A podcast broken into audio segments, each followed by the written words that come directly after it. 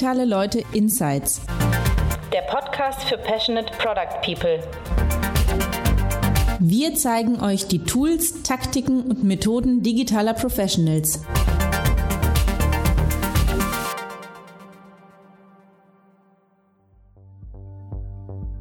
Hi, I'm Thomas from Digitale Leute, and I welcome you to the 18th episode of our podcast Digitale Leute Insights. In this episode, you learn from Dana Lawson, VP Engineering at GitHub, what she thinks defines her role, and how to manage the reliability of GitHub services on the one hand and being able to try out new stuff on the other. In her conversation with the host Oliver Tüllmann, she's able to stun Oliver more than once. For example, with the start of her career at the US military. They also talk about prioritizing feature development and the roadmap of GitHub, as well as how the San Francisco based company feels after being acquired by Microsoft. The podcast ends with an excellent tip for a book about habits, which Oliver puts on his reading list immediately. Enjoy the podcast and don't forget to like and share this episode of Digitale Leute Insights. Welcome, Dana Lawson. VP Engineering from GitHub, Oliver Tüllmann here, your host for today, trying to talk about tech with you, where it's going, where you're at, where you came here. Um, and um, that's probably the best start directly. So maybe let's start by you explaining about yourself and how you actually got into tech at all. Oh, thank you so much, Oliver, for having me. I am, you know, really excited to have an opportunity to to speak with you today. And I, I, love this question because I had such an interesting and strange journey into tech, just like um, actually, just like most people. Uh, I think uh, back when I started um, almost 20 years ago, uh, it was still it was still in some sense a pretty new field, especially what we think of like the modern internet. Um, so this was in the late 90s. So back in the day, as we say, um, I actually thought I was going to be an artist. it was a great conversation talking to your parents, and they're like, "So you're going to college to draw?" And I was like, "And paint, uh, not just drawing." Um, and I quickly realized being a starving artist uh, really wasn't what I wanted to do. Um, you know, as you get into the thick of it, and so uh, going through college, I actually ran out of drawing and, and uh, painting classes, and I had to take graphic design. And this was in the first iterations of Adobe. And so I was like, oh, this is awesome. And I'd already made some websites because I think back then we were all kind of experimenting with HTML, uh, you know, and, and like Microsoft front page. Um, so I was like, all right, cool. You know, uh, this is kind of artsy, you know, de- designing, you know, websites. I could do this. Um, long story longer, uh, I realized I needed a path in, and my family comes from a very humble place. So to go and pursue this, I needed to get creative. So I joined the army. Um, and if people that know me, they always get surprised by that because I'm not your your typical persona of a person that's like, I'm going to go join the army. But um, you know, I wanted to look at a way to advance myself, and I honestly I need a little bit of discipline. I'm kind of a wild child. Um, so when I was going through the U.S. Army, they have you take this um, this kind of test to understand what your skill sets are, what you can do. I've always been somewhat of a math nerd. I love I love science. I love math. I love art. Um, and so I scored really high on some of the areas. And they're like, oh, there's a new emerging field called information systems operator analysis. Is a fancy word for somebody that does computers because back then I don't think they knew exactly what we were going to be doing so I got lucky and I went to this school for almost 12 months through the US military and I learned everything from routing, like, you know, Cisco routers back then. I believe they were Cisco, all the way to, um, you know, learning some Java and some C programming. So when I got out of the training, they put me at this base and I was the only military person in my office. And so my military career was really atypical. I was I, I was doing basically um, software as a service before it really had took off because the U.S. military has uh, their internal private networks, and I would write and administer all these applications globally for the U.S. military. And when I got out, I contracted with the team I worked for, and I've been in tech ever since then. And I've done all sorts of things along the way, working for private contractors, government, um, for European companies, payment financials. In the last 10 years, I've been pretty much in the startup game. Um, I've done startups on and off, and now here I am at GitHub after a, a long, a long-winded career. So that's how I ended up in tech. That is that is a different path. Uh, I have to admit, I didn't expect the military bit. I know, right? But but how was that back then? Tech was uh, like like very new, and were you one of the few women in there, or, or was that typical in the military? Uh, so in tech, you know, when I was in, because it was such an emerging like focus, they didn't they didn't have really a good idea of what soldiers would be doing in this kind of field because it was, you know, you're you're basically I was in um, you know, network operations center. I basically sat in a vault with all of these, you know, computers, and I'd walk down to our data center in this massive building and do data center tasks. But I was only, I was the only in my group, the only um, enlisted person. I was surrounded by contractors, so there were women, but there wasn't women in the military that were doing this. And the unique thing and the experience for me is back then, this was 1999 on the actual team I was on, it was a mix of contractors and then me we were an all women team. And I, looking back, I was like, oh, this is so crazy. Um, I think they didn't know what to do with us. So they put all the women on the same team.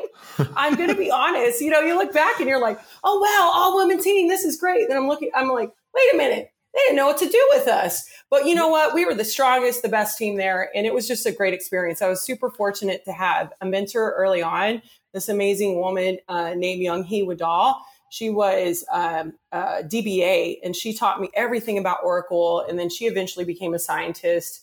And without having her, um, I don't know if I'd be where I am today because she just she just was so patient, so kind, um, and just was so helpful. And she took me uh, along under her wings, and here we are today. But yeah, it was it was a, a lot different, and and and it, the systems were different. Like the way that you transferred stuff. I remember one of my first jobs was at night uh, we had dot matrix printers. They would be like, all right, Dana, you're going to go and highlight all the output to ensure the transactions ran.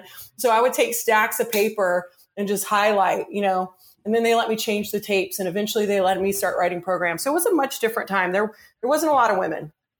Yeah, uh, but but it's interesting because I started at the same time, and I think obviously, I'd say I'd say for now, I also started administering servers and stuff like that. Mm-hmm. And it really mm-hmm. helps understanding the basis of technology for your future oh, roles. Yeah. Because when I when I looked at at the path you took, I mean, monitoring, deep monitoring startup, that's already deep tech. Uh, and then mm-hmm. and then something that helps design uh, design mm-hmm. Mm-hmm. implementation deep infrastructure at least for three months you were in like my neck of the woods now us managing yeah. kubernetes clusters for big corporates uh, here here mm-hmm. in europe uh, something like adidas and deutsche telekom and stuff what made you move from that to github so quickly i mean you've you've been i actually when i hired one of our in the previous company one of our uh, product people the day he started, we were acquired by Deutsche Post DHL, and he always joked that he worked at a startup for 15 minutes.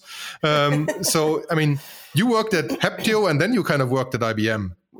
How come you moved so quickly?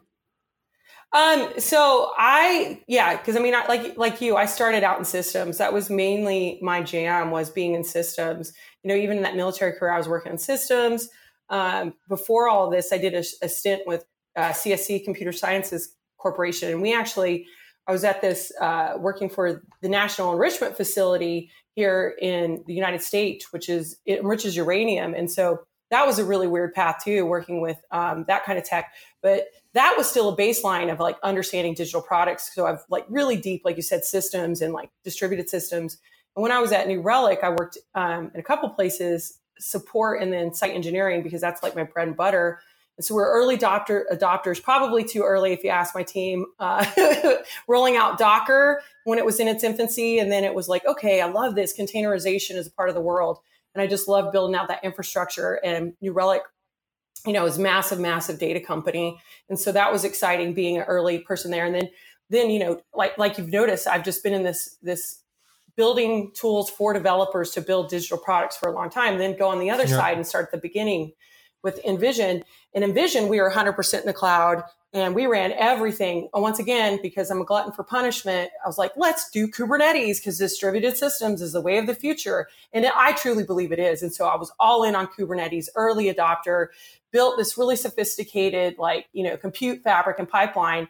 And so, um, you know, when I saw Joe Beda and Craig McLuckie, the, you know, the, the, the, in my sense, the fathers of Kubernetes, I was yeah. like, oh, oh gosh, you know, I I'm a fan. This is the world. So I joined Heptio, and it was short. Um, you know, and part of it is I wasn't ready to go work for. It's funny how I got to GitHub because I say I wasn't really ready to go work for. Um, they got acquired by VMware, and I just wasn't personally ready to go work for a company of that size in the positioning. I mean, I believe in tech, and they're going to be super prolific, and I'm very happy about the partnership. For me personally, I still wanted to retain some of that um, that agency that a startup gives you. And even though GitHub had gone through this transition, getting acquired, um, you know, we still run independently. Like we are GitHub first, and the company and the culture is very much familiar to the last 10 years of what I've been working in. And to me, it's just going full circle in that development space. Like I know Kubernetes well, I love it. I know Docker, I know systems. Now getting to complete the circle and going right to where the code is, and Kubernetes being open source and GitHub being the world's store of open source and the, the place and the platform where we globally get to share our ideas and transform the way that companies and humans alike get to interface uh, digitally is just so exciting. And so it was just a natural fit for me for the journey that I've been on for the last almost 10 years to come to like, in my case, like the mothership of where open source lives because, you know, GitHub really enables, you know, tech like Kubernetes, um, you know, I'm a huge Go fan. Like, I love that language. When it came out, I was like, where have you been? Um, just coming from my background. And so that's really where I was like, oh, hard decision. Um, because I love Kubernetes.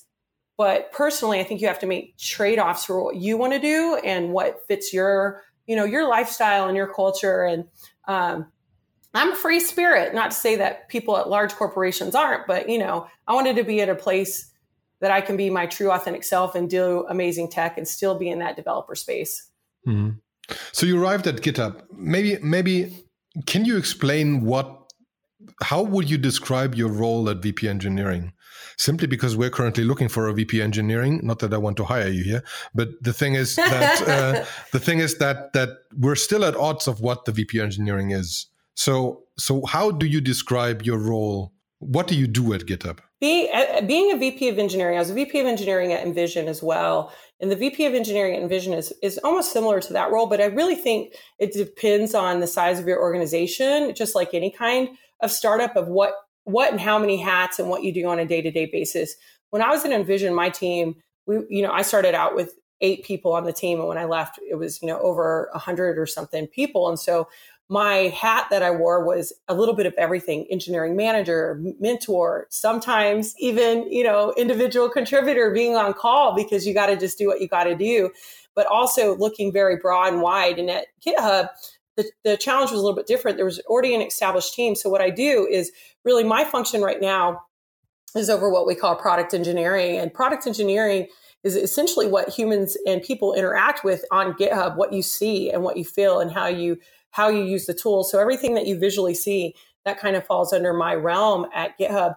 And so my my day to day is ensuring that there's alignment, ensuring that um, we're working on the most important thing, ensuring that people feel like this is the place that they can do the best work, taking care of not only um, the culture, but ensuring that we're making the right trade offs and the right decisions. So a lot of my job is is listening.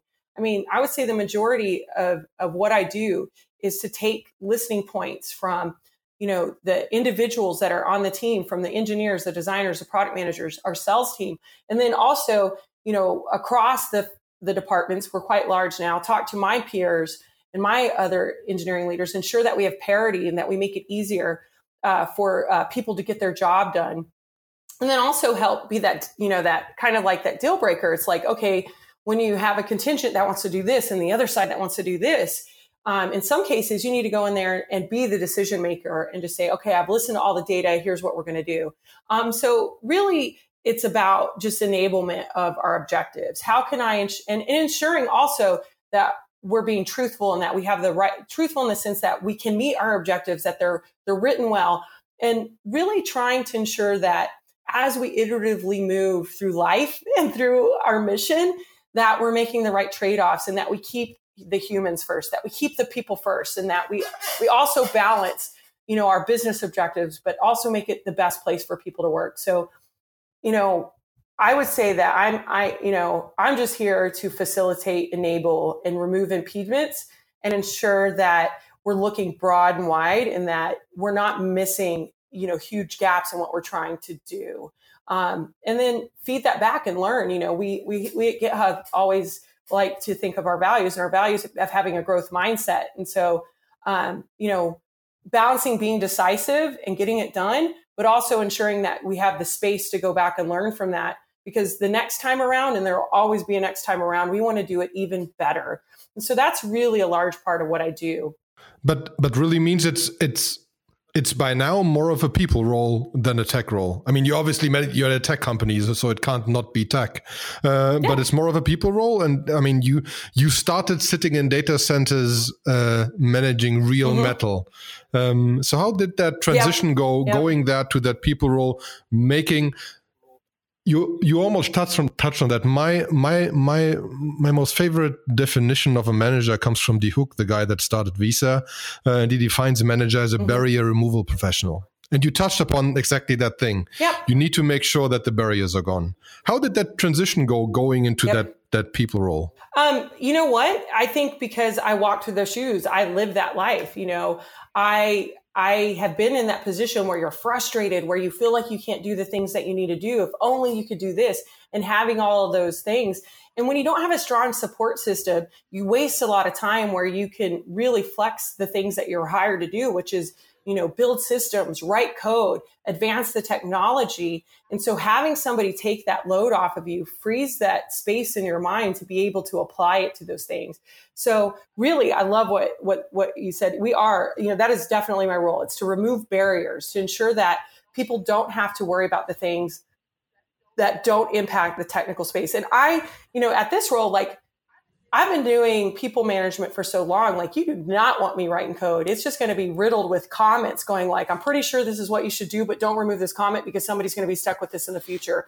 Um, I know what my strengths are. And so, really, it's about w- letting the people that were hired to do those things be great at them and ensuring that because of I was in their shoes at one point, removing those barriers and ensuring that they have the right things in the right place to be successful. And because I feel like I have street cred, because I did it for so many years, and I still I still am technical. Like if it comes down to it, we need to get an architectural decision to make it a, a to make a decision.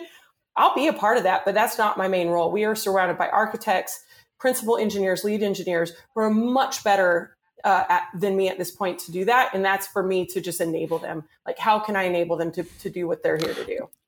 But if I remember correctly or, or read that correctly in the profile, um, like the engineering department includes the operations folk would you be able to still do ops duty uh, mm-hmm. and like wake up at night and save a server? Oh yeah, oh yeah. I mean, I'm not that rusty. I'm not that rusty. I mean, I was just at InVision. We were scrappy. Um, you know, I could still pull them on call if I have to get in there and optimize a SQL query. I'll do it. Uh, would I do it as fast as somebody else? No. no. But if I had to, I'll roll up my sleeves and get in there. And I think I think that's where it comes down to is like you still don't want to lose the edge um, I'm constantly still learning. I have side projects. Uh, you know, I'm still, I always tell my team, I'm like, you know, one day y'all are going to hire me as a junior Go developer. Uh, and I'm just going to come in there. I'm going to just continue writing code and working in Kubernetes because I still, I still just love, love, love, love distributed systems and that kind of tech and uh, being able to build development tools. I'm lucky though um, because in this in this place, I actually don't run the ops. I have a little small subset in product engineering but my amazing partner, Sam Lambert, he is the majority of it. And it's kind of interesting because we were just at a company summit and the SREs were like, what's it like, you know, being on the product side, not the ops side? Like, what's the biggest difference? And I'm like, people actually care about your work. it gets promoted. Um, you know, I mean, I think, you know, when you're in ops, it's sometimes it's not very visible of all the hard work that you do and all the things that you do to keep the lights on and with distributed systems all the things that are constantly going wrong because you've done such a great job of of creating abstraction and tool sets to remediate that. When you're at scale, there's always something going wrong. In anybody that says there isn't, they're full of it.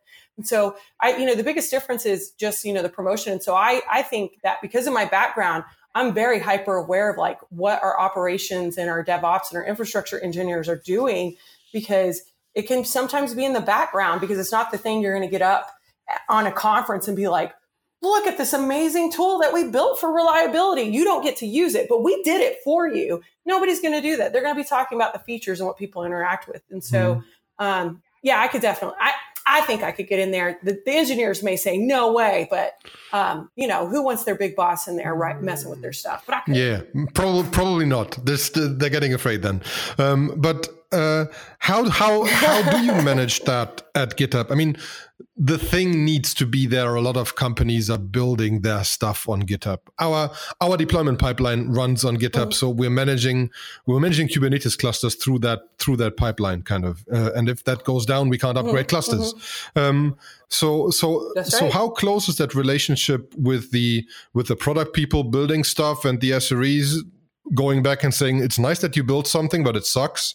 Uh, can you kind of like repair that again? Because it impedes something else. How how how do you manage that structure for them to still have the freedom to try stuff out and the other side being able to say okay that's enough uh, stop trying stuff out i think you have to just have a relationship. You know the interesting part is like 65% of github is remote.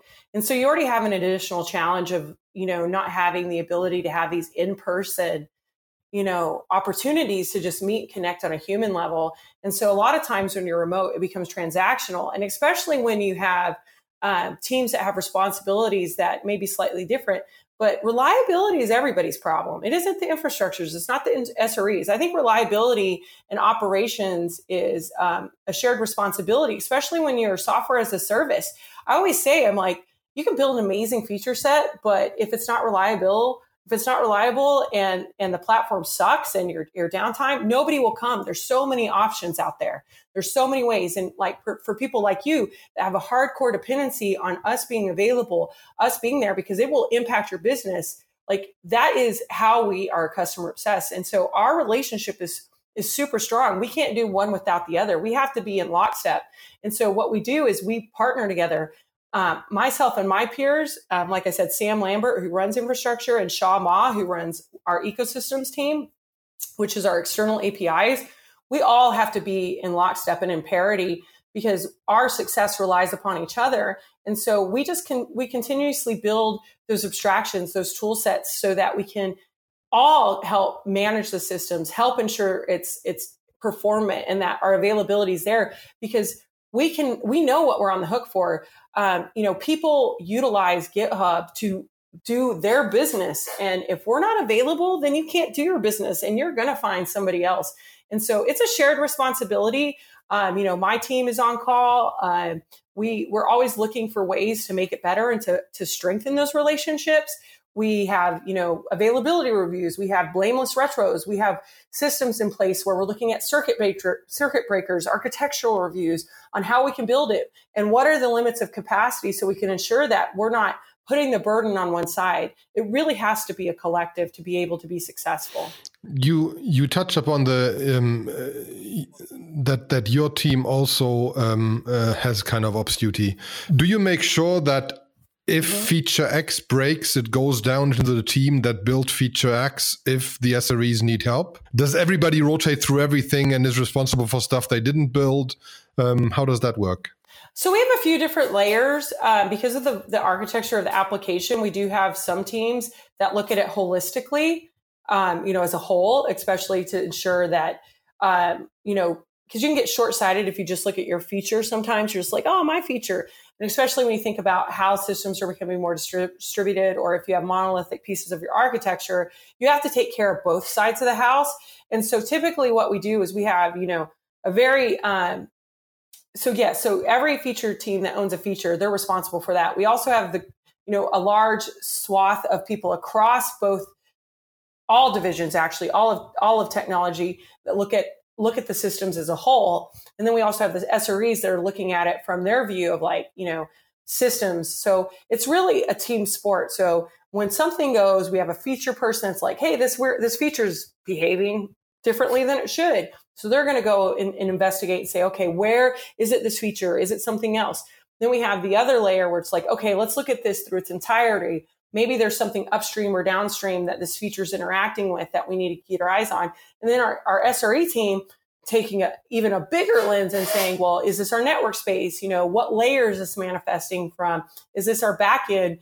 Is this, you know, something within the data center? Is it transient links? Is it, you know, all the things that they would look at it through their lens? And we come together to ensure that we've taken a wide breath. And with incidents or issues, um, you know, sometimes they can be super easy and super easily identifiable. And then sometimes they can be very, very hard and still turn out to be easy just because of the complexity of the system. So it takes a team sport and we try to work together as a group just to ensure that. And I think we have a really strong culture of see a problem, fix it. And so it doesn't really matter if you, even if you're like not on that feature team that's having a problem, but maybe you saw a an, an alert or a graph come up and and um, we have our own homegrown tools. Somebody says, "Ooh, there's a spike in error rate."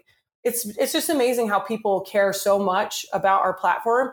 They will take that ownership and go and ensure that they get the right people involved and that we're all working together to solve the problem. So we have a pretty darn good um, culture of reliability and partnership because we all believe that we, you know, what it comes down to.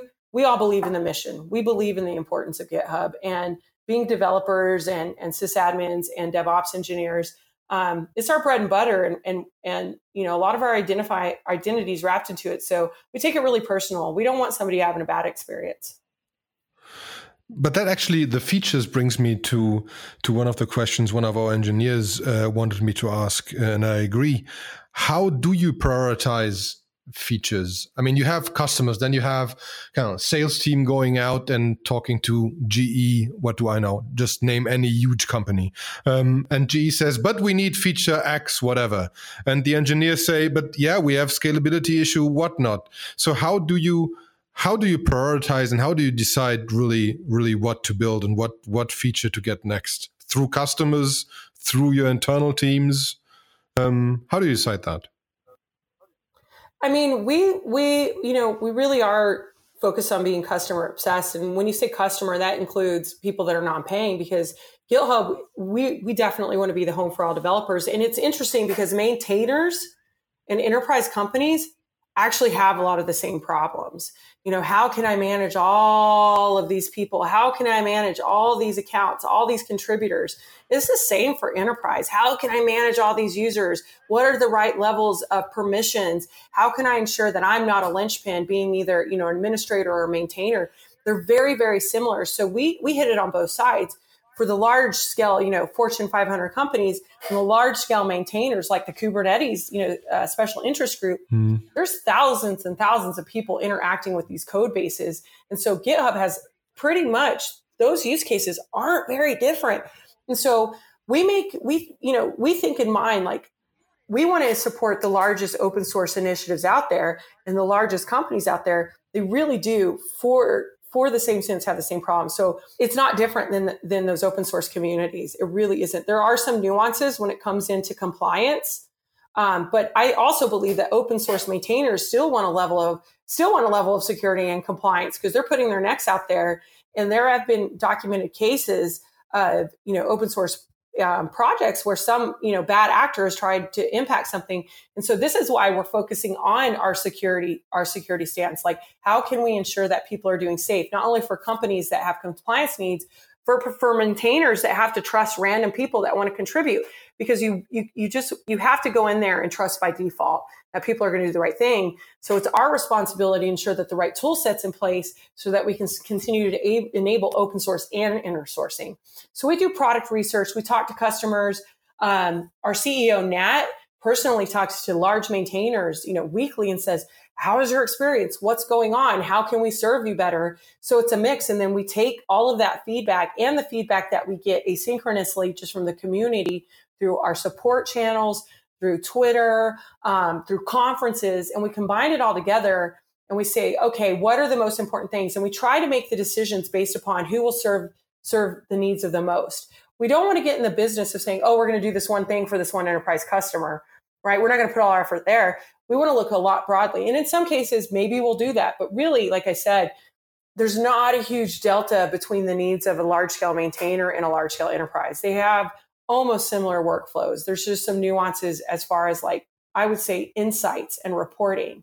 A maintainer may not care as much about the internal st- statistics because they're looking at one, maybe one project, where an enterprise company may say, well, I want to look broad across all projects and understand a little bit more about language types we're using, um, what dependencies. I think maintainers care about dependencies, but more about what are those non security dependencies. So there's slight nuances, but from a scale perspective, most maintainers, large scale maintainers, and enterprise companies have the same needs. Where where do you see github going from here on out? I mean you're you're managing code and there is pages and we're using the project feature and the issues and whatnot and you just released the the package reg registry. What's the road for github at the moment really the road is just i mean i know this is going to sound really touchy feely i'm a little bit of a hippie and maybe this is my own perspective but i think the road for github is really really to enable developers, no matter where you come globally, no matter what you have the ability to create and, and, and, and really get your ideas out there into the world so that people can collaborate.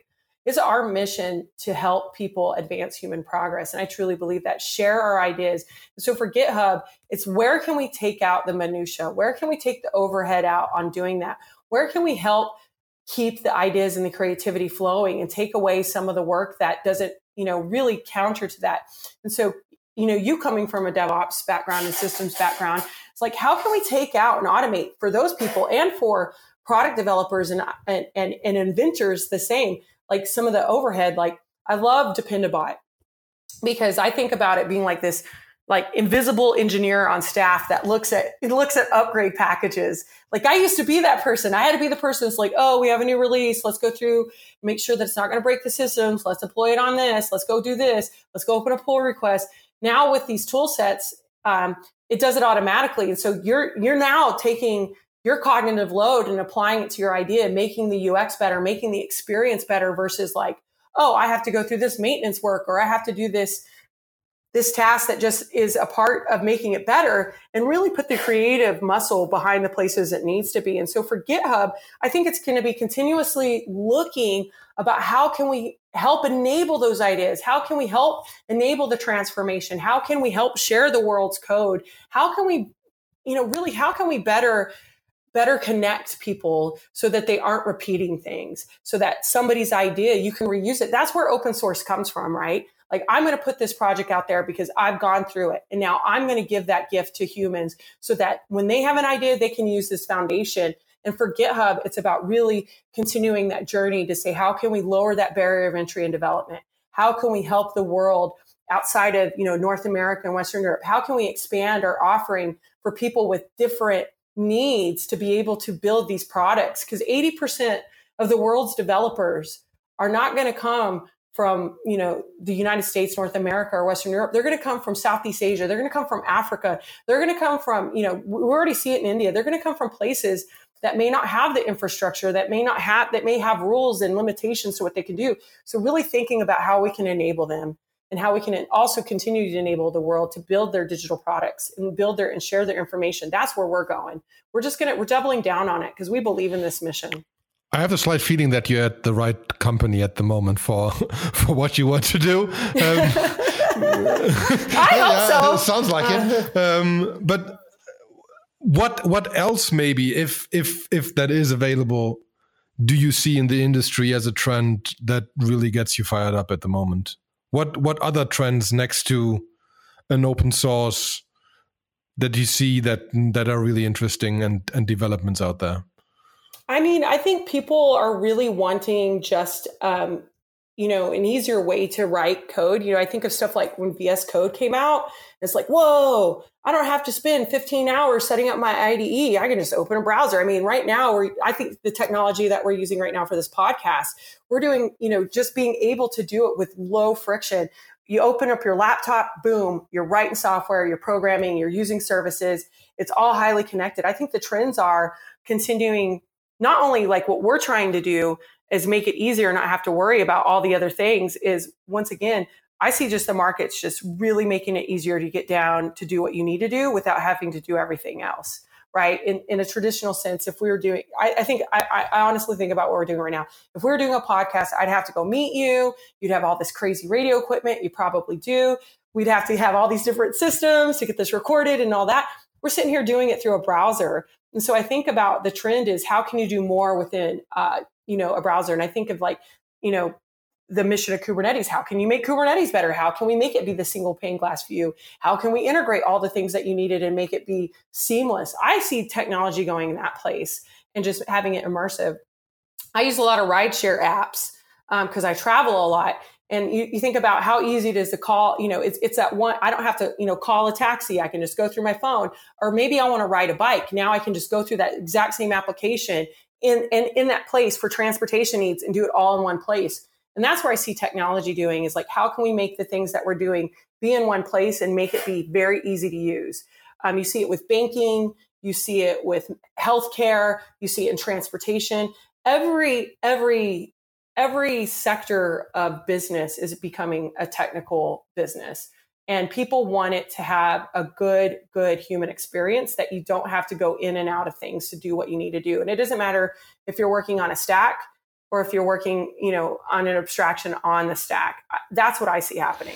So now we can go really deep out there because if we think like we're we're as remote as GitHub, like we're fully remote. I think if I, re- I remember talking to to Scott Chacon uh, like two months ago, uh, one of the original co-founders, who said that GitHub theoretically, at least at the beginning, the different departments could choose if they want to be remote or not. Mm-hmm. Um, uh, but most chose to be remote, so we have the remote part. Um, and um, I mm-hmm. I, mm-hmm. I presume by now you really like the remote part. Um, additionally, you have open source. You have something like Kubernetes possibly becoming the cloud and being one interface to lots of different providers, smaller, smaller bits and pieces. Do you see companies getting smaller? Mm-hmm. Mm-hmm. Because one person can we're getting in the direction where through APIs and through cloud and through open source, one person can build some pretty pretty crazy things. Um, you know, it I I I've been watching this for a while because it's always been like, well, do you need like 30 people now when you have these interfaces and everything's pulled together? I think companies are investing in different places of the business. I don't necessarily think they're getting smaller. I think areas where they don't have to put in that kind of overhead may be getting smaller smaller. So instead of saying, okay, we're going to hire, you know, like 15 people to go, I don't know, you know, manage these servers. You can have them developing tools that that imply and, and infect your workflow versus managing servers because those tools are already there. So it's really about where you need the support because I think that there's kind of this fantasy that that oh you're going to have this like two person team and you're going to be able to scale the world we're just not quite there yet as much as I'd like to be. Um, because you know what? The cloud is expensive. the cloud is expensive. There's all these cool te- techniques and tricks to bring down some of that cost. But at the end of the day, this is running on physical infrastructure somewhere. You may not be managing it, but it is. But once you get to a certain size, you may have to start making trade offs. And uh, it, depending upon how the markets flow and the hosting companies and the things that you do on the positioning, and if it becomes more available and uh, you know, honestly more uh, fiscally responsible yeah you maybe can do that but there's constraints like business has constraints and there's only a few a few cases um, probably out there where you don't have some kind of constraint where it doesn't matter like money money money's like you know drops of water in the ocean and it just flows and you can just do whatever you want. But even those type of businesses do have some kind of constraints because it's about what you want to impact and that's just business business 101 right? Economics. And so i think that yeah, I think that you will be able to run leaner in some areas of your business, but I still think that there's going to be other aspects where you're going to go and invest in because the reality of it is is technology and products are being built faster than ever before. And the competitive landscape is changing so quickly. So you're going to make those trade-offs of where you invest that talent because you may say, well, our business is in this emerging tech. We're going to utilize this cloud with these baked in tools. So we need a smaller DevOps team. Maybe you want to invest in more product research. Maybe you want to invest in a larger sales team because you're trying to get your sales presence out there. So I think there's it's going to change. It may you may you may decrease a little bit in some areas, but you're going to you're going to reinvest in others. And also those people that were doing that, it's an opportunity for them to start really building upon these things that they were doing in the past. For humans, I still come back to that growth mindset of being the person that used to SSH into servers and I'd be like, hey, let me just go restart this Tomcat. Well, now I can write the script. Well, shoot, now I don't even need that. I have this whole management console.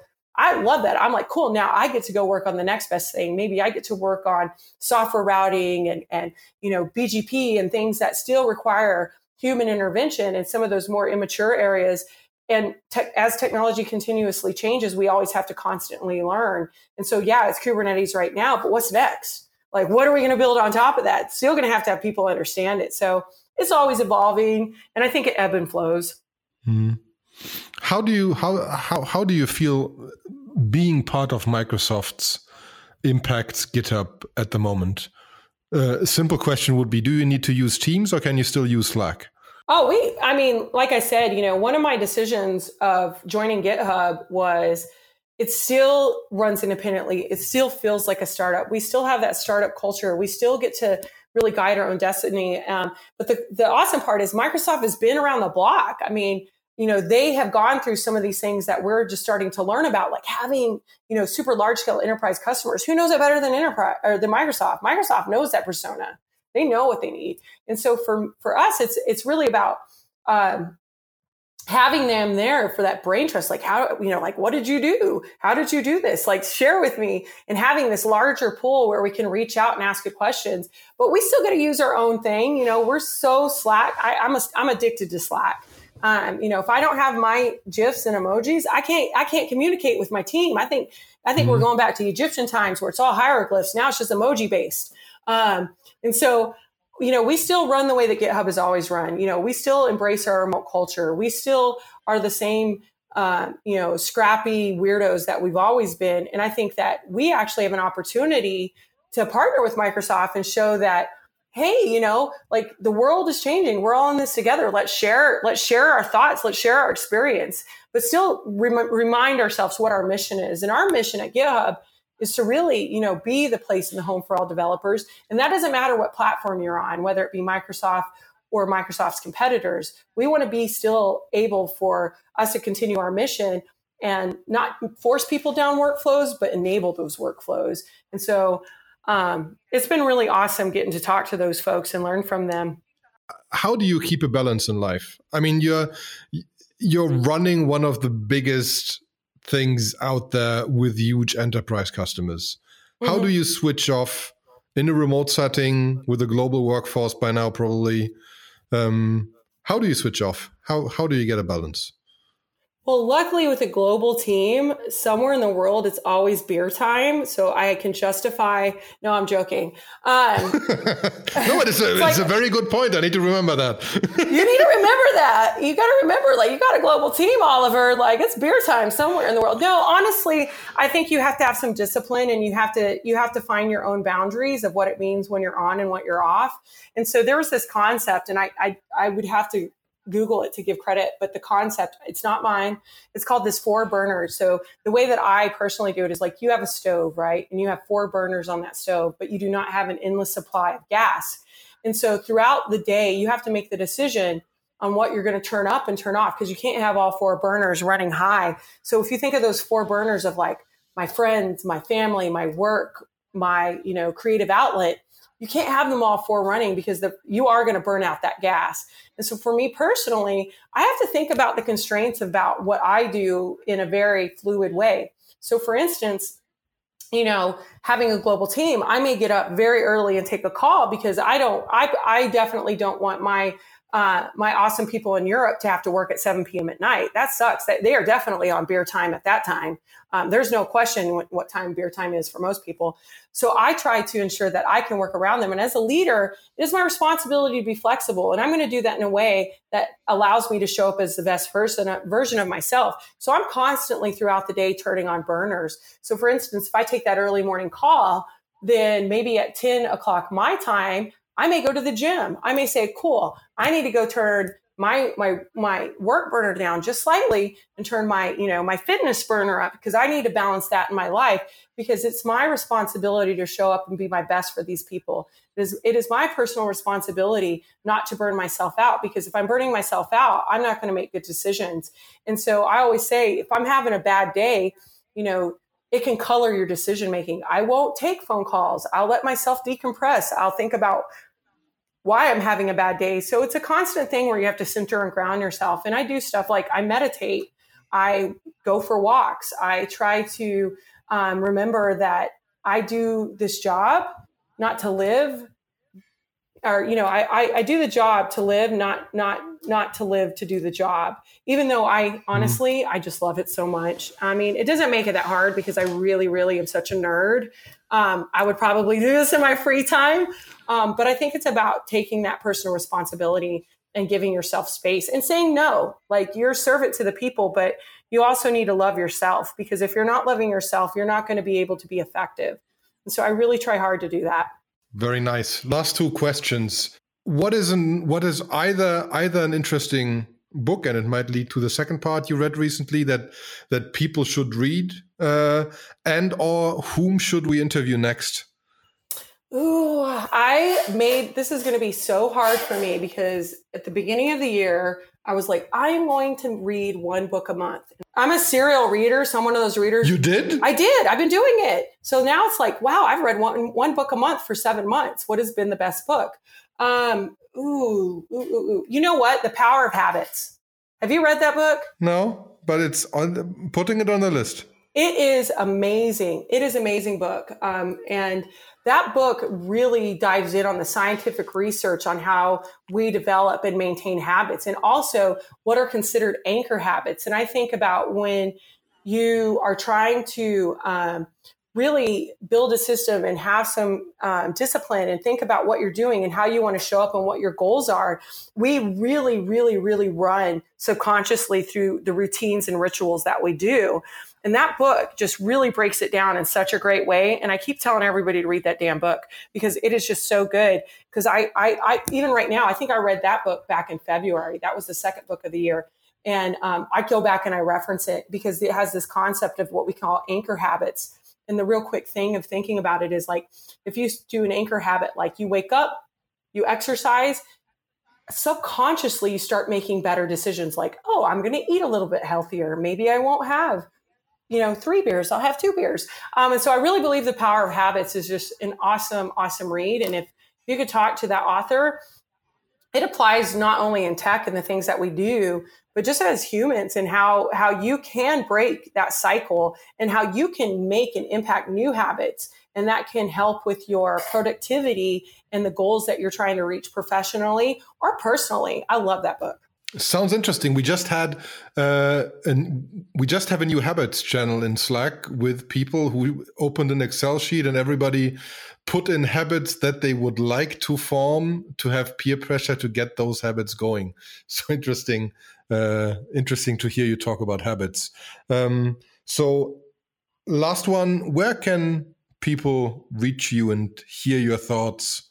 Twitter handle, LinkedIn profile. Where should they go? I'm actually um, not on a lot of social media um, because, you know, I like to have uh, really interpersonal connections. And it's funny because people are always like, where's your Twitter? I'm like, I don't have a Twitter. Twitter bums me out with the political climate in the world. I'm like, I don't need that, that sadness because I really believe humans are as a species are, are, really amazing and kind people and we, we tend not to focus on that. But people can reach me on linkedin. I accept everybody. People are like you're crazy and i do my best to answer everybody that comes through. It may be a few weeks until i get back to you um, but i'm on linkedin. I, am on linkedin and like um, you know, I will, if you, you message me, I will eventually get back to you. And I like to, and, and we'll talk, you know, I'll try to make a connection. We can talk or we can, you know, have a Zoom call because it's amazing with video conferencing technology. But that's the best way to get a, get a hold of me is probably externally is through LinkedIn. Perfect. Thanks a lot. I think you have to run. Uh, it was a pleasure talking to you, Dana. So thanks for that personal connection. Um, and uh, have a wonderful day and the rest of the week. Thanks. You too, Oliver. It's great to get to chat with you. And, like, you know, hopefully I'll see you in that, that Kubernetes channel talking about all things distributed. Yeah, perfect. Thank you. Wonderful. All right. Bye. Bye.